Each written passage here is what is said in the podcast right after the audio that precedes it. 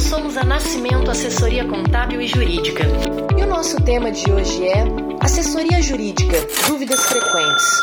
Hoje iremos conversar com Felipe Mendes. Fala galera, boa tarde. Eu sou o Andrei. Hoje a gente está começando mais um podcast aqui do Escritório Nascimento. Hoje a gente trouxe nosso representante da área jurídica, Dr. Felipe Mendes. O homem sabe muito dessa parte jurídica. E ele vai estar tá falando um pouquinho com vocês aí sobre essa parte, beleza? Bora! Fala galera, eu sou o Hudson Nascimento e vamos começar agora o podcast com o nosso amigo Felipe Mendes. Boa noite pessoal, aqui quem fala é o Felipe Mendes, cuido aí da parte jurídica aqui da contabilidade do Escritório Nascimento e estamos aí para tirar dúvida, para o que precisar. Na área jurídica a gente está aqui à disposição, tá? Eu sou advogado há 11 anos, né? Eu comecei advogando é, para o Banco Santander e depois eu saí e abri meu escritório próprio, que hoje é o braço jurídico, vamos assim dizer, aqui do Escritório Nascimento. Então, vamos lá, vamos começar essa resenha aí. Doutor Felipe, explica para a gente aí é, como que funciona essa parceria com o escritório, cara. Muita gente tem dúvida em relação da área jurídica e área contábil e as pessoas acham que uma vai na contramão da outra. Explica para a galera aí como funciona essa, essa questão. É, Andrei, isso na verdade é uma questão até bastante é, confundida aí, né, pelas pessoas, que elas acham que por ser uma área de humanas e outra de exatas, é, elas são, elas andam separadas, mas ao contrário, o direito e a contabilidade elas andam ali lado a lado o tempo todo, é, em questões trabalhistas, é, diversos processos judiciais com perícias contábeis, e querendo ou não, você vai abrir uma empresa, é, você precisa sempre de uma assessoria contábil, uma assessoria jurídica, então, aqui a nossa parceria funciona bem assim, né? É, elas andam lado a lado, é, área jurídica e contábil, uma complementando a outra aí, e isso é muito importante. Então, Felipe, o que a gente, que a gente acha, né, como você é advogado e eu sou contador, é, as pessoas têm muito essa dúvida, né, desses termos que a gente usa e tal, eu vi nos outros podcasts uma preocupação muito grande né, em relação é, aos termos que a gente usaria em relação a esse podcast. É, é, meio estranho, né, cara, na hora quando a gente fala assim de contabilidade, de termos, como as pessoas reagem, né, quando a gente vai conversar sobre da sua parte ou da minha, né? É, é. Isso realmente são linguagens bastante específicas, né? E muitas vezes a gente esquece que quando a gente vai conversar com as pessoas, é, nós temos que, na verdade, conversar para que elas no, nos entendam. Exatamente, né? exatamente. Então a gente tem que usar aí os termos deles e não os nossos, na verdade. Exatamente. Até porque essa área jurídica, eu falo mais da área jurídica, é uma linguagem bem carregada, né? E hoje em dia as pessoas, quase poucas pessoas hoje em dia têm acesso a, até essa, essa parte na linguagem, né? Se você tiver uma linguagem muito carregada, fica difícil para a pessoa entender, né? É, tem, na verdade, isso é até eu acho que é um pouco da vaidade da profissão, né? Muitos gostam de usar uma linguagem bem rebuscada. E usam, e usam. E usam. Pra, às vezes para mostrar que sabem ou para fingir que sabem, né? Mas é até bom a gente tocar nesse assunto, porque aqui eu vou tentar ser, ser bem, bem é, simples nas palavras, direto, porque o público que precisa de entender, né? Nós que estamos aqui já sabemos o que estamos falando. Exatamente. Então, é, tem alguma pergunta aí, André, que o pessoal fez aí na internet, na hora que a gente disponibilizou? Tem sim, o pessoal tá mandando pergunta aqui através do Instagram. E eu tô separando algumas aqui. E eu vou fazer mais, mais pro finalzinho. Vamos trocar mais uma ideia com o Dr. Felipe? O Dr. Felipe, explica pra gente aí, cara, é, como que é essa parceria do seu escritório com a Nascimento, assessoria contábil, muita gente sabe, não sabe mas o escritório Nascimento tem um nome jurídico também. A gente, as pessoas até procuram a gente, mas a gente sempre te indica, mas eles não sabem que você atende aqui dentro do escritório, não só no, lá no seu, né? Explica isso um pouco assim pro pessoal, e muita gente tem dúvida disso, e agora através do podcast, muita gente vai estar tá desvendando essa dúvida. É, isso daí na verdade é poucas pessoas têm conhecimento, né? Mas é é assim, nós fazemos um trabalho muito conjunto, né? É, tem atendimento jurídico, a pessoa pode ir lá no meu escritório, eu posso atender aqui na Nascimento, assim como se for um atendimento contábil, a pessoa pode que vai no meu escritório precisando de um atendimento contábil, ela pode ser atendida lá de é, forma via, conjunta via por nós. É, ou ela já vem direto para cá por indicação, até porque se a gente. As pessoas não sabem, mas aí são 20 metros de distância entre os dois escritórios, né? Exatamente. né? Então. O que separa a gente é só a loja americana, praticamente, né? E, e a lojas rede, né? E, a loja, e as Hoje, lojas redes. Dá um, um cascaio pra nós aí, americano. Propaganda dessa aí, ó. Propaganda gratuita, né? É. Gratuita, né? É. Mas aí é uma parceria bem bacana, né? Porque a pessoa que contrata seja Nascimento, seja o escritório Américo Mendes Advocacia e Consultoria, ela sempre leva dois serviços num pacote só, né? Então ela vai estar sempre muito bem atendida, vamos dizer assim, em duas áreas que são praticamente a base aí de, de, de muita coisa. Né?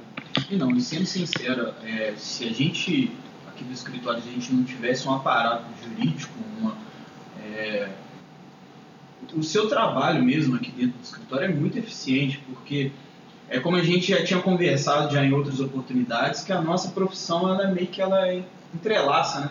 Tanto, tanto a minha, a minha parte, né, que é fiscal, quanto a sua parte também, que é de advocacia. A gente tem algumas coisas que a gente discute e a nossa parte fica bem junta mesmo. E, igual a gente já tinha comentado um tempinho atrás, é que fica bem coligado isso mesmo e tem muita gente que nem imagina, né, cara? É, é muito interessante isso.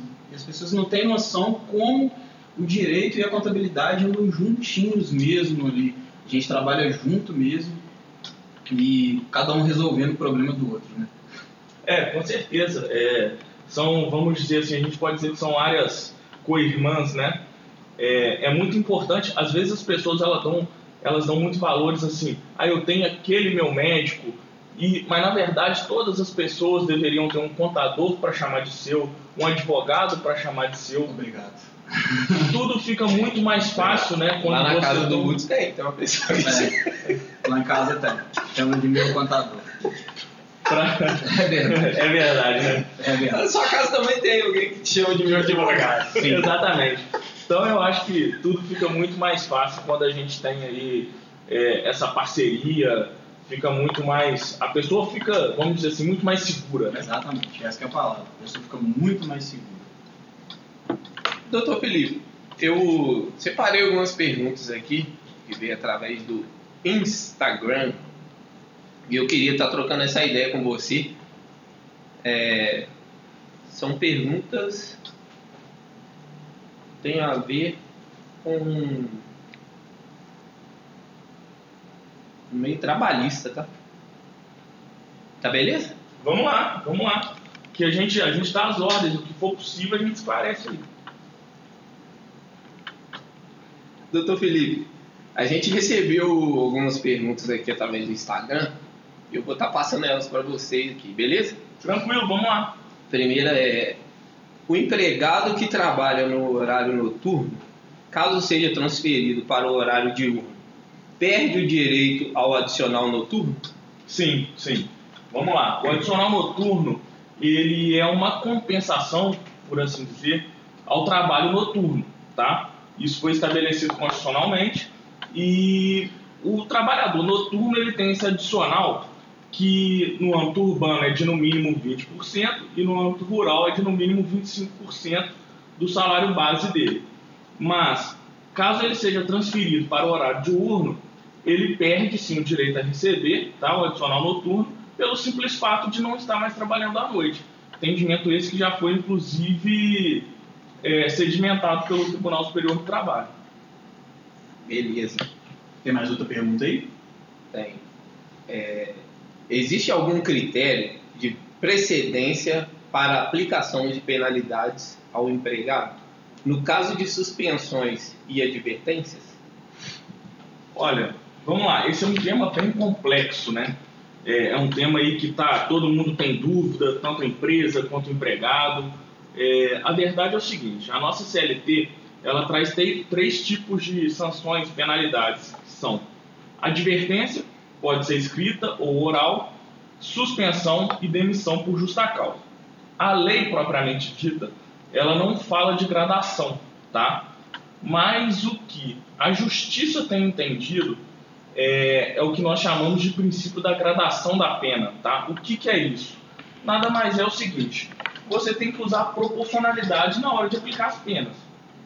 E você nunca vai aplicar uma demissão por justa causa é, numa falta leve, numa primeira falta que o empregado cometeu. Né? Isso é interessante, isso é interessante. É, pois é. Então, assim, é claro que depende de caso a caso, mas a indicação é sempre é, poxa, cometeu uma falta, vamos ali, tenta dar uma advertência. Até porque você tem que dar oportunidade do empregado se, se vamos dizer assim...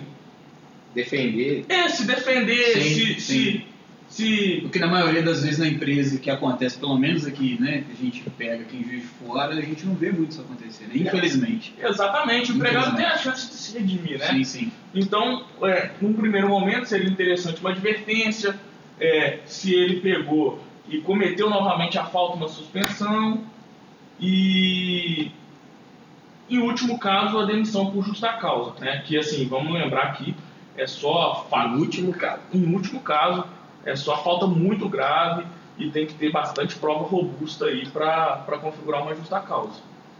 Tem mais, tem mais uma aí? As horas extras ficam incorporadas ao salário? Isso aqui muita gente perguntou. A hora extra, para que ela incida tá, é, no cálculo de outras verbas, como 13 terceiro salário, aviso prévio indenizado, é, fundo de garantia, ela tem que ser uma hora extra é, com habitualidade, tá?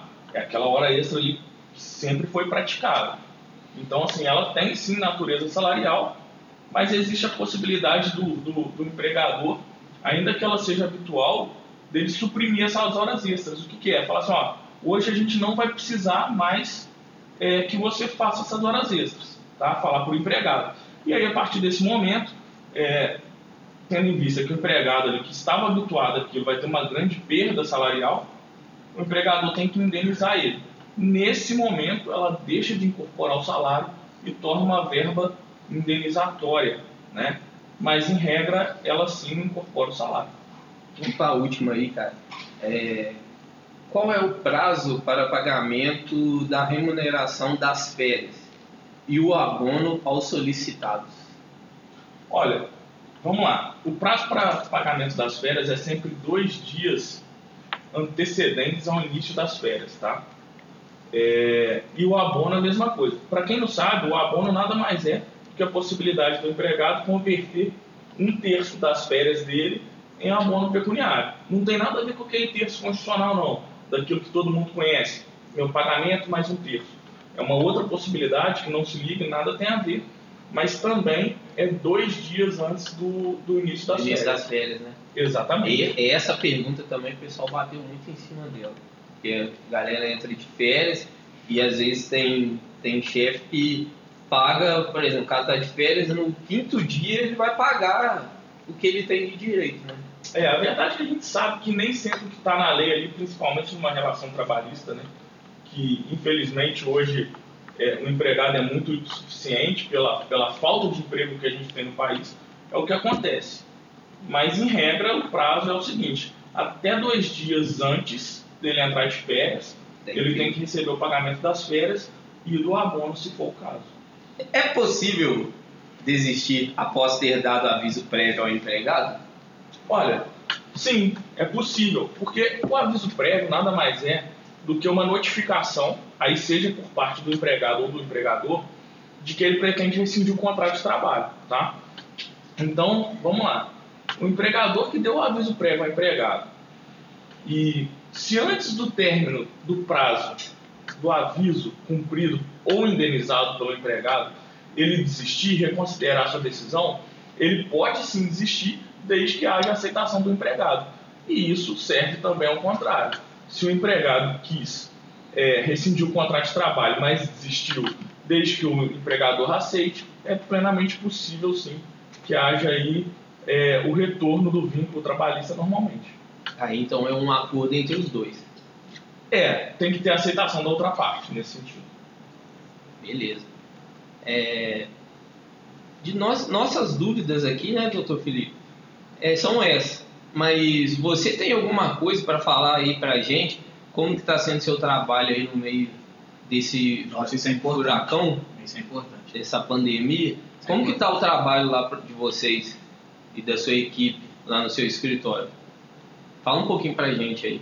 É, bom, é, da minha parte, que sou né, pós-graduado, especialista em Direito do Trabalho, o que eu tenho notado muito é que muitos clientes chegam é, com dúvidas é, no seguinte sentido. Muitas vezes o empregador tem, não tem condições de manter né, o empregado no emprego e ele precisa de mandar embora, mas ele não tem dinheiro, então ele quer dividir as verbas rescisórias.